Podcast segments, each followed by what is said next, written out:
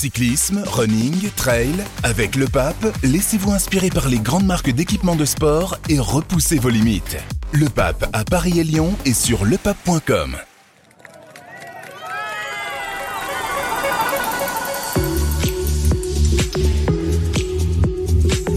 Le Tour de France ne s'arrête jamais et ça tombe bien, on a plein de choses à se raconter. Bonjour à toutes et à tous. Bienvenue dans l'équipe du Tour en ce mardi 18 juillet au soir de la 16e étape. Jonas Vingegaard vient d'assommer le Tour de France. Le Danois a réalisé une performance ahurissante sur ce contre-la-montre de 22,4 km entre Passy et Combloux en Haute-Savoie. Tadej Pogacar, son rival, a été relégué à 1 minute 38 et le Belge Wout van Aert à près de 3 minutes. Euh, sur le Tour de France, il y a des journées où l'enthousiasme peut être mis à rude épreuve. Je vous avoue que j'ai beaucoup d'interrogations, de questions après ce contre-la-montre et j'ai hâte d'en parler avec mes compères habituels, Alexandre Ross, Anthony Clément et Nicolas Pertuis. Bonjour messieurs. Bonjour. Bonsoir. Bonsoir. Allez, l'équipe du Tour au soir de la 16e étape, c'est parti. D'abord, je voudrais savoir dans quel état d'esprit vous êtes après cette étape qui est de fait exceptionnelle avec euh, ce qu'on a vu. En tout cas, on n'attendait pas un écart si important, près d'une minute quarante, entre Vingegaard et Pogachar. Anthony, j'aimerais bien savoir ce que tu as ressenti pendant l'étape et ce que tu ressens maintenant. Bah, tu dis qu'on s'attendait pas à de tels écarts alors que ce Tour de France est fait déjà d'écarts immenses euh, sur les 15 derniers jours. C'était des écarts qui étaient faits entre euh, deux géants, euh, Pogacar et Vingegaard, et le reste du monde. Là, c'est un écart qui est fait entre un seul géant et euh, Pogachar puis euh, le reste du monde. On s'y attendait pas alors que c'est euh, finalement la concrétisation assez hardcore de la dynamique à laquelle on assiste depuis 15 jours. Oui, c'est ultra étonnant. On a l'impression que Vingegaard lui-même est surpris. On sort de sa conférence de presse. il explique que même dans les périodes du parcours où il n'était pas à fond, il explosait la puissance à laquelle il s'attendait. donc c'est quelque chose qui dépasse l'entendement, ce qu'on a vu aujourd'hui. Il a dit J'ai même cru que mon instrument de mesure était cassé. Oui, exactement. Il dit que euh, là où il devait faire 360 watts, il en faisait 380, alors qu'il n'était pas à fond. On va faire un tour, hein. vas-y Nico. Après, on viendra Alex. C'est pas le vélo, c'est pas le vélo de Gislain Lambert non plus. Faut pas, faut pas, faut pas rentrer dans des trucs comme ça euh, non plus. Moi, ce que j'ai retenu de la conférence de presse, c'est qu'il a dit qu'il avait fait la première côte à une bonne allure, mais pas, pas à bloc. Ce qui m'a intéressé, moi, c'est qu'il ait fait la descente, la descente à fond. Et ça, on l'entend rarement dans le chrono. Euh, quand, quand Pinot est champion de France, c'est à partir du moment où il arrive à faire les descentes à fond sur le chrono. Juste une aparté comme ça. C'est super important d'aller vite dans D'accord, mais on va en parler parce que c'est vrai qu'il fait une descente exceptionnelle. Mais devant les écarts, devant la puissance qu'il met euh, Vingegaard, euh, qu'est-ce que tu te dis, Nicolas? On était quand même beaucoup à être interloqués quand même. Bah, on, ne peut pas ne pas le dire. Non, non, non. C'est vrai que quand moi je fais une analyse de coureur, par exemple David Godu, je me rappelle, il y a 3-4 ans, quand il, a, il y a encore 4-5 ans, il était à 5 secondes euh, par kilomètre. Il perdait 5 secondes par kilomètre sur les meilleurs coureurs de grand tour. Aujourd'hui, Pogachar perd 5 secondes par kilomètre sur Vingegaard. 4 secondes 3, 4, secondes 4, ouais. C'est ouais, juste fou. On m'aurait dit ça ce matin. Enfin, je l'aurais pas cru. Hein. Ouais, on passe notre temps à vouloir expliquer les choses, à donner du, du sens.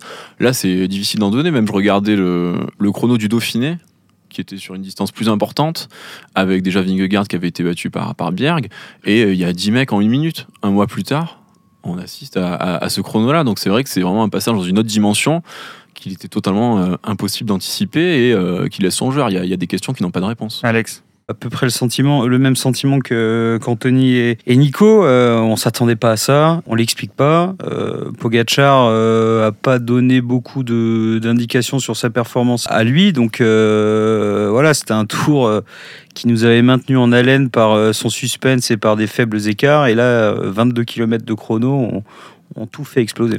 Quand tu dis on l'explique pas, Alex, et, ou quand on a du mal à l'expliquer, Nico, Anthony, qu'est-ce que ça veut dire concrètement? C'est le sentiment face à une euh, performance exceptionnelle, mais comme on l'a déjà eu par, euh, par le passé, à chaque fois que, je sais pas, je me souviens Froome quand elle avait explosé tout le monde à la, à la Pierre Saint-Martin, euh, c'est des. ouais, c'est une sensation qui, qui, qui revient régulièrement. Moi, je voudrais revenir sur des choses concrètes. Ça fait trois jours que je suis comme un gamin, là. ça fait trois jours euh, que je passe ma, mes, mes demi-journées dans la côte de Domancy parce que justement, je pensais que ça allait jouer à la seconde. J'étais super excité sur le fait est-ce qu'il va changer de vélo, est-ce qu'il va pas changer de vélo? Alors aujourd'hui, ça perd un peu sa, toute sa splendeur parce qu'il y a, y, a, y a plus d'une minute trente et que finalement, le changement de vélo, c'est 20 secondes. Même s'ils ont fait un mauvais choix, ils ont fait un mauvais choix. Mais il y a on, des va, choses. on va y revenir. Il y, a des choses quand même qu'il faut remettre sur la table concrètement. Est-ce que Pogacar a bien, a, a bien géré sa journée de repos? Je me, suis, je me suis renseigné tout à l'heure sur ce qu'il avait fait. Visiblement, il n'a pas fait grand-chose de plus que d'habitude. Euh, Est-ce que son échauffement a été bon? Enfin, je veux dire, il y a plein de choses sur lesquelles on peut se poser des questions. Et puis, il faut revenir sur la base. La base, la préparation de Pogachar. Moi, je l'ai dit dès le début du tour. Est-ce qu'à un moment, il va pas manquer? Est-ce que, est que, le volume d'entraînement était suffisant? Est-ce qu'il y a un jour, il va pas avoir un jour sans? Alors, c'est pas un jour sans parce que son chrono est très bon. Il fait deuxième du chrono. Justement, et Nico, tu mais... parles comme si Pogacar avait raté son, non, non, non, son chrono, alors que c'est pas le cas. Non, mais mais il est peut-être pas au niveau où, des jours où il était euh, comme le niveau de Vingegaard. Peut-être que le, le, fossé se creuse entre les deux parce que parce qu'il y a un manque. Mais j'ai pas la réponse. Je pose juste, je mets juste des choses sur la table pour essayer d'expliquer les choses. En tout cas, trouver des, ouvrir des portes pour trouver des explications. Je dis pas que c'est ça, oui, oui. mais il y a plein de choses. Non, mais, mais... c'est surprenant, c'est qu'on dit, nous, on essaye d'expliquer des choses en étant de l'extérieur, en connaissant pas euh, ce qu'a fait Jumbo et ce qu'a fait UAE lors de la journée de repos et avant. Mais moi, ce qui m'étonne dans la, dans la phrase de, de, Pogage, euh, de, de Vingegaard, c'est qu'on a affaire justement à des équipes où tout est au millimètre. Enfin, on parle d'une préparation scientifique ultra poussée. On a encore vu, euh, ben, on, on, avait évoqué ça dans le journal avec le papier de Pierre Calvert, euh, les, les, vélos les, vélos sur la galerie qui sont posés sur la galerie pour gagner des secondes en aérodynamisme. Jumbo le fait, euh, UAE ne l'a pas fait. On peut très bien en déduire qu'il a gagné des secondes sur ça donc il peut gagner des secondes sur autre chose. Donc on sait que cette préparation-là, elle est au millimètre. Et après, en conférence de presse, il y a Vingegaard qui nous dit qu'il est euh, lui-même surpris par, cette, par ses performances, alors que tout est réglé. Donc ça, moi, ça me laisse songeur. Ouais. C'est vraiment... En tout cas, au départ du chrono, il y en a un qui, qui s'est échauffé dans une, dans une salle climatisée, c'est un camion, c'est Pogacar et pas Vingegaard. Donc euh, euh, le tout mieux chez Jumbo, c'est pas forcément vrai non plus. Donc, oui, non, j'ai pas dit tout mieux, j'ai dit au millimètre. Et qu'après, lui, il explose ces, ces choses au D'ailleurs, parenthèse, vous n'avez pas été étonné de ne pas voir les vélos sur la galerie du AE parce qu'on sait, ça a été prouvé d'ailleurs dans un article scientifique, que c'est que les vélos sur la galerie derrière le coureur de la voiture qui suit le coureur, bah, que ça avait un effet. Parce qu'on se rappelle de Ghana l'an passé euh, sur Tirreno qui avait euh, justement blindé sa voiture de vélo avec même des roues dans les interstices. Jumbo l'a fait. Est-ce que c'était pas étonnant, euh, parenthèse là-dessus, que qu'AE le fasse pas euh, ou que UAE choisisse de, de changer de vélo, par exemple. Il y a peu d'équipes qui l'ont fait. Oui, c'est étonnant et c'est vrai qu'on a scruté le changement de vélo de, de Pogachar aussi, mais euh, là, la différence était tellement énorme aujourd'hui entre les deux que finalement, ces, euh, ces choses-là, j'ai l'impression que c'est relativement anecdotique dans, dans l'explication euh, générale. Quoi. Oui, les vélos que... sur la galerie, c'est les gains marginaux. Les vélos sur la galerie. par Sky et tout ça, mais là, on n'est plus dans les gains marginaux. On est d'accord que les vélos sur la galerie et le changement de vélo, c'est-à-dire, euh, pour ceux qui n'ont pas vu la, course, euh, Pogacar a changé de vélo dans la côte de Demancy. Hein, il a laissé son vélo de chrono, il a repris un vélo plus traditionnel de route, alors que Vingegaard a fait tout le contre-la-montre sur son vélo euh, spécialisé contre-la-montre. On est d'accord que ces deux choses-là, c'est-à-dire les vélos sur les galeries et euh, la différence dans le choix du changement de vélo ou pas, ça peut pas expliquer euh, une centaine de secondes d'écart. On est d'accord, Nicolas Ça explique 25 secondes peut-être. Voilà, éventuellement une vingtaine mais, au mieux. Mais c'est mais c'est pas rien quand même. Donc l'autre différence, elle se fait euh, physiologiquement, j'allais dire physiquement. On est elle d'accord. Elle se fait sur la fraîcheur, elle se fait sur des voilà. gestions de course. La gestion de course, il faudrait demander à Pogacar quelle a été sa gestion de course sur le chrono. Vingegaard en parle, c'est rare qu'un maillot jaune en parle. Donc c'est super intéressant ça. Il y a des choses quand même très positives derrière tout ça. Moi, je, je, je, l'ai dit, j'ai passé les deux jours dans, dans, dans Domancy. Il y a le, la, journée de repos. Quelle équipe est passée en premier à la journée de à Jumbo. Ce matin, quelle équipe est passée en premier? Jumbo. Ce soir, quelle est qui est en premier? Jumbo. C'est un détail, mais euh, moi, ça m'a marqué en tout cas. C'est pas rien, quoi. Non, mais on, on, sait que Jumbo a une approche euh, mais excellente. Enfin, excellente, et, je sais pas.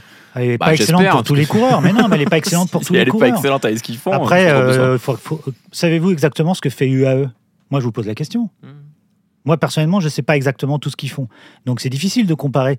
On est encore dans la caricature d'une équipe super pro et d'une équipe qui ne l'est pas. C'est pas le cas. On non, le sait pas. personne n'a dit qu'UAE était pas pro euh, ici. Je pense que Non, justement, mais- ils ont. Sur le changement de vélo, Pogachar, par exemple, a dit qu'il était plus à l'aise dans la côte de Domancy sur son vélo euh, traditionnel et qu'au niveau de la position, il préférait changer de vélo. Mais on sait qu'il y avait un faux plat. Après, le sommet de Domancy, ça basculait pas. Il y avait une sorte de faux plat montant de 3 km.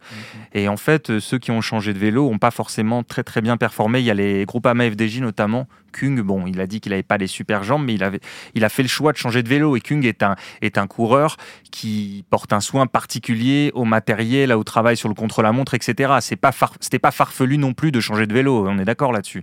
Non, non, je pense qu'il y avait, euh, y avait deux écoles et que les deux écoles étaient, étaient, euh, D'ailleurs, ce matin, personne ne savait vraiment euh, ce que chacun allait faire. Donc, voilà, mais comme je l'ai dit tout à l'heure, l'écart est tellement, tellement énorme que. pff, les problèmes de Pogacar n'ont pas commencé dans la côte de Domancy. Voilà, bah justement, l'écart est énorme. On, bah depuis le début du tour, on constate euh, que les deux coureurs étaient très proches bah, l'un de l'autre sur à peu près tous les terrains, euh, plus puncher, des plus gros pourcentages, des plus longues montées. Bon, ils sont finalement, ils faisaient jeu égal. Il restait l'inconnu du contre-la-montre. On a eu la réponse. Qu'est-ce qu'on se dit là-dessus oui, on se dit plutôt que le tour est joué. Je...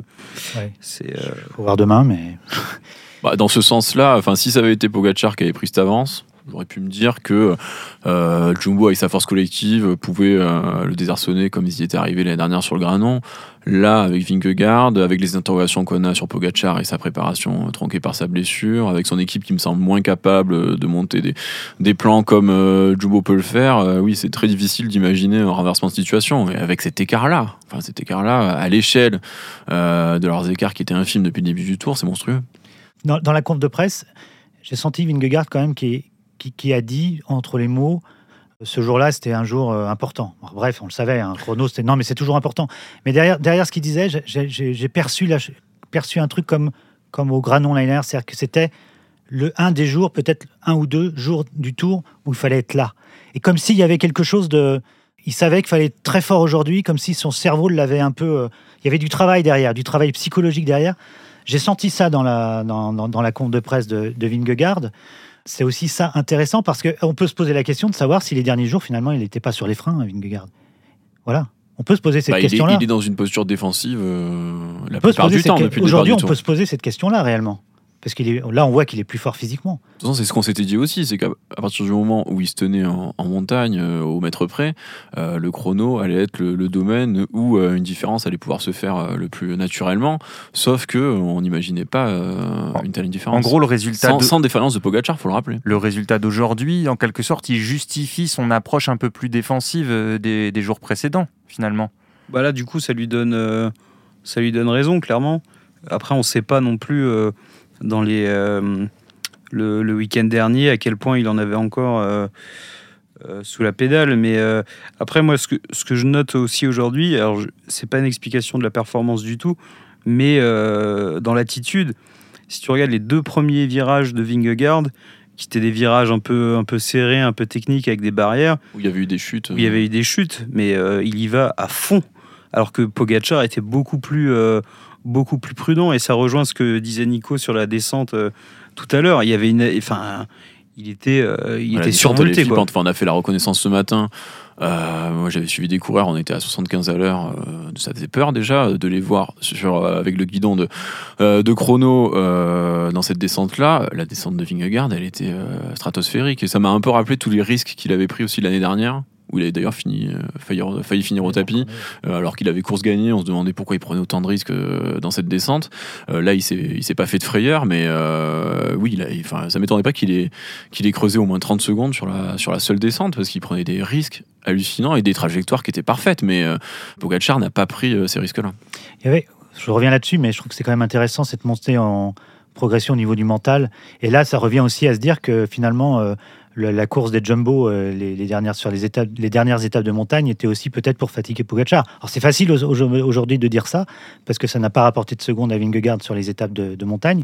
Mais il y a de ça derrière. Moi, je J'essaie de- vraiment de me dire que, que cette journée était peut-être la journée focus de Vingegaard sur ce tour et que mentalement, il était prêt. Voilà, j'ai senti ça aujourd'hui. Il était prêt. Ouais, mais on s'était dit ça des grandes étapes de montagne aussi. Oui, mais on n'est pas dans sa tête. On ne sait pas ce qui se passe réellement. On ne sait pas euh, quel est le plan Ouais, exact. Tu creuses, de- tu creuses pas 3 minutes au mental. Enfin, Non, bien sûr. Mais c'est, mais c'est une, c'est une manière de, Hmm. de se mettre dans le truc aussi, quoi, tu vois.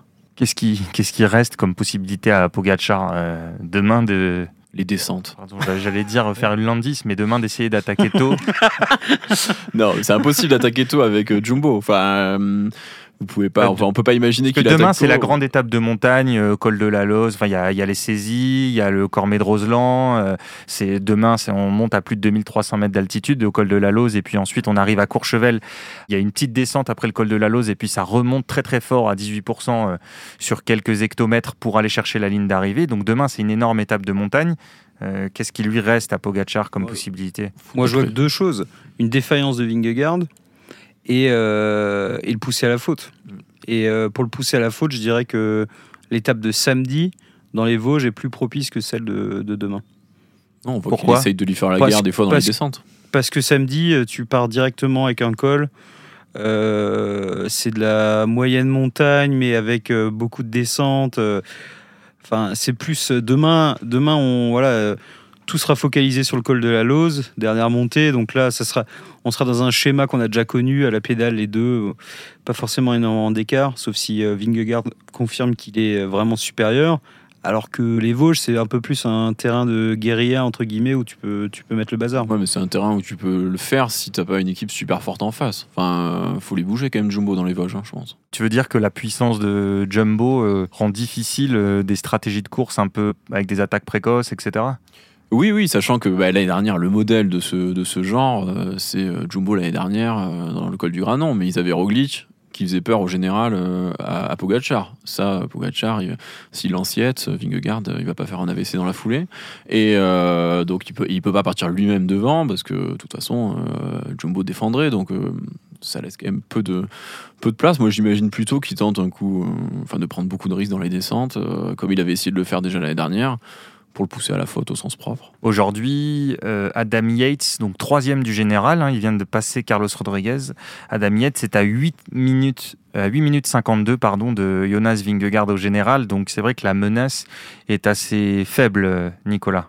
Ouais, et en même temps, il y a Damiette, c'est un peu le, le pion euh, qui reste à Pogachar. Ça peut être une option de l'envoyer. euh, Ouais, c'est que ça paraît compliqué avec autant d'écart, mais non, mais je pense que, que Vingegaard, il faut surtout pas qu'il faut qu'il reste calme, qu'il enfin, faut pas qu'il tombe dans le piège d'un traquenard, mais je suis un peu comme Anthony. euh, je pense que les descentes, malheureusement, euh, peuvent être le terrain de jeu euh, privilégié de Pogachar, mais mais ça suffira pas de toute manière. Enfin, Puis on a vu comment descendait euh, Vingegaard sur le chrono. non, mais il bon, et puis, par rapport à l'année dernière, il y, a il y a quand même plus d'écart que, que l'année dernière. Donc, il y a eu cette descente, on se rappelle, hein, où Pogacar était tombé d'ailleurs, mais il y avait moins d'écart entre les deux. Donc, euh, même dans les descentes, c'est compliqué. Non, c'est très compliqué pour, euh, pour UAE ce soir, hein, franchement. euh, Puis la haute altitude, je suis pas sûr que ce soit ça qui sourit le plus à Pogacar par rapport à Vingegaard aussi. Le col de la Lose, donc la, la dernière fois où le tour y est passé, c'était d'ailleurs la première, c'était en 2020. Et Pogacar avait connu euh, des difficultés. Alors, c'était pas exactement le même coureur, c'était il y a trois ans, mais il avait, il y avait connu quelques difficultés par rapport à Primoz Roglic, son, son rival d'alors. Il était un, un peu juste. Bon, c'est le tour qu'il avait renversé à la fin, euh, à la planche des belles filles. Après, il faut voir comment il se remet aussi euh, de, de l'effort d'aujourd'hui et des, des blessures euh, mentales. Enfin, parce que là, il a quand même pris euh, un coup sur la tête. Dans l'air d'arrivée, on l'a vu abattu comme on l'a jamais vu abattu depuis le début du tour, où il était toujours assez joyeux.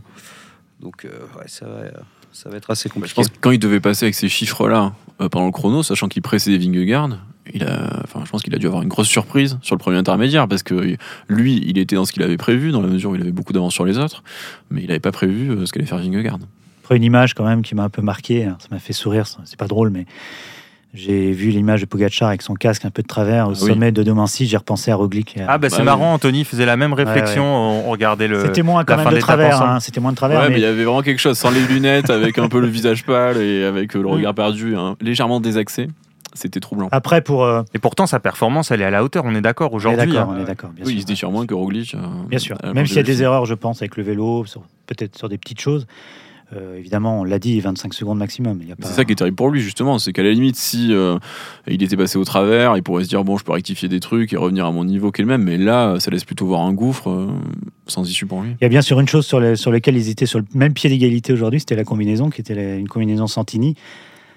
De Imaginez, maillot distinctif. Voilà. C'est pas leur combinaison euh, Voilà. à eux. parce que la combinaison de Jumbo, euh, c'est ce qui se fait de mieux aujourd'hui, visiblement. Donc, euh, il y aurait eu peut-être euh, 3-4 secondes de plus encore pour, pour Vingegaard. C'est possible. Je vois le classement là. J'allais vous demander si vous aviez envie de parler d'un autre coureur. Je vois Rémi Cavagna sixième, donc plutôt un bon chrono. Il avait dit à la fin de, de son chrono qu'il sentait qu'il allait pas gagner. Il s'attendait à perdre euh, 40 secondes, une minute sur les favoris. Bon, il finit quand même à 3 minutes 06 de Jonas Vingegaard, donc euh, il prend un énorme tir. hein, euh, C'est euh, en 22 km. Donc sixième Cavagna, dixième Godu. Anthony, t'as envie de parler de David Godu? Vas-y. Non, mais je trouve que c'est remarquable parce que son début de tour a été euh, difficile, enfin ses premières étapes de montagne aussi, et il a eu le mérite de jamais se, se démobiliser, alors que franchement, dans la tête, on parlait de, des conséquences psychologiques pour Pogachar. Pour Godu, c'était aussi euh, dur à assumer. Il, était, il arrivait en leader de son équipe, on connaissait l'histoire avec Desmar, les choix qui avaient été faits, euh, une équipe battue autour de lui, et il se retrouvait euh, décevant alors qu'il euh, ne cesse de répéter qu'il a 100%. Là, son chrono euh, montre que quand même, au moins, il a la, il a la constance et il, peut peut-être espérer euh, garder le cap en troisième semaine, et c'était pas, pas donné. Là, il est 9 du général. Euh, le 8 Simon Yates, c'est déjà à 4 minutes. Donc, bon, l'enjeu, c'est de, de maintenir sa forme, en fait, de rester sur euh, une bonne note sur cette troisième semaine euh, à David Godu. Là, on est dans une autre course. hein. Il y a même, il y a, plus- il est plus de questions de podium, de top 5. Non, euh, mais challenge à G2R, le gagnant du top 10. Peut-être qu'il peut gagner une étape, euh, parce que peut-être que maintenant l'écart entre, entre Pogachar et Vingegaard va peut-être un peu desserrer aussi euh, les taux sur la, sur la course. ça Donc, donne une euh, chance à l'échapper bah éventuellement. ouais, ouais, Parce que Jumbo n'a pas besoin d'essorer euh, Normalement non. Pogacar. Normalement non. Après, on sait qu'ils ont une tendance à, à l'essorage quoi qu'il arrive, donc euh, on ne sait pas. Mais peut-être que Vingegaard voudra aussi gagner une, une grande étape de montagne avec le, avec le maillot jaune, puisque là aujourd'hui c'est la première victoire d'étape des Jumbo sur cette, euh, Ouais. sur cette édition. Donc euh, voilà, à voir, mais peut-être que ça peut donner quelques opportunités. Moi, J'aurais plutôt tendance à conseiller à Vingegaard d'être calme et à son équipe aussi de laisser un peu de place aux autres demain. Là, si vous êtes DS d'une autre équipe, vous avez plus tendance à conseiller à vos coureurs de prendre l'échappée. Il y a plus de chances, non? Ah, Là, le vainqueur du jour, c'est Pinot en fait. Voilà, Voilà, c'est ce qu'on se disait. C'est une bonne nouvelle pour, euh, c'est une bonne nouvelle pour Thibaut Pinot, non? Bah oui, on disait hier qu'il avait peu de C'est le chance sourire de la soirée. de gagner euh, une étape maintenant parce que euh, l'étape de demain était programmée pour être le théâtre de la confrontation absolue entre Pogacar et Vingegaard. Là, c'est un peu déconstruit. Et du coup, qui dit euh, chance dans les échappées, dit Pinot, parce que Pinot sait bien que euh, sa chance de gagner euh, une étape, c'est de prendre l'échappée, vu qu'il ne peut pas rivaliser avec les meilleurs au général. C'est vrai que Vingegaard avait dit au début du tour, il y a trois moments qui vont être les moments clés du tour. Puy de Dôme, Gros Colombier, le- le final dans le col de la Lose. Il a bien berné tout le monde quand même. Parce que non mais ça, ça en vient aussi. Il avait à- dit aussi que ça se jouerait pas à deux secondes près. Il a Ouais, raison voilà, finalement. c'est ah, lui qui a joué. C'est lui, c'est lui le grand, le joueur sur ce Tour de France finalement. C'était pas Pogacar. C'est comme il a ça, pas l'air la- mar- comme la- il a pas l'air très marrant, c'est vrai qu'on n'imagine pas qu'il Voilà. va jouer, mais peut-être. Vingegaard a même renversé le regard sur les personnalités euh, si- si- respectives qu'on avait. Si je peux terminer avec, avec une chose, quand même, qu'il faut noter, c'est que c'est seulement la deuxième saison que Vingegaard peut se préparer sans accroc. 2022-2023. Voilà. Voilà, tu, ton, Il faut le dire. ton propos est accompagné, euh, accompagné d'une musique de fond, mais là, on est voilà, autour du Tour de France, il y a toujours euh, beaucoup de musique. Bon, allez, on va retenir pour la fin que c'est une bonne nouvelle pour euh, Thibaut Pinot, comme nous disait Anthony. On va, on va peut-être finir là-dessus, comme ça, on sourira tous, et puis euh, on aura hâte de voir l'étape de demain, grosse étape de montagne demain, avec beaucoup de cols, le col de la Lose, je vous disais, une arrivée à Courchevel. Nous, on sera là évidemment pour débriefer tout ça avec Alexandre Ross, Nicolas Pertu et Anthony Clément, que je remercie d'être fidèles au rendez-vous chaque jour, comme vous, chers auditeurs, chères auditrices. Je vous dis à demain. Ciao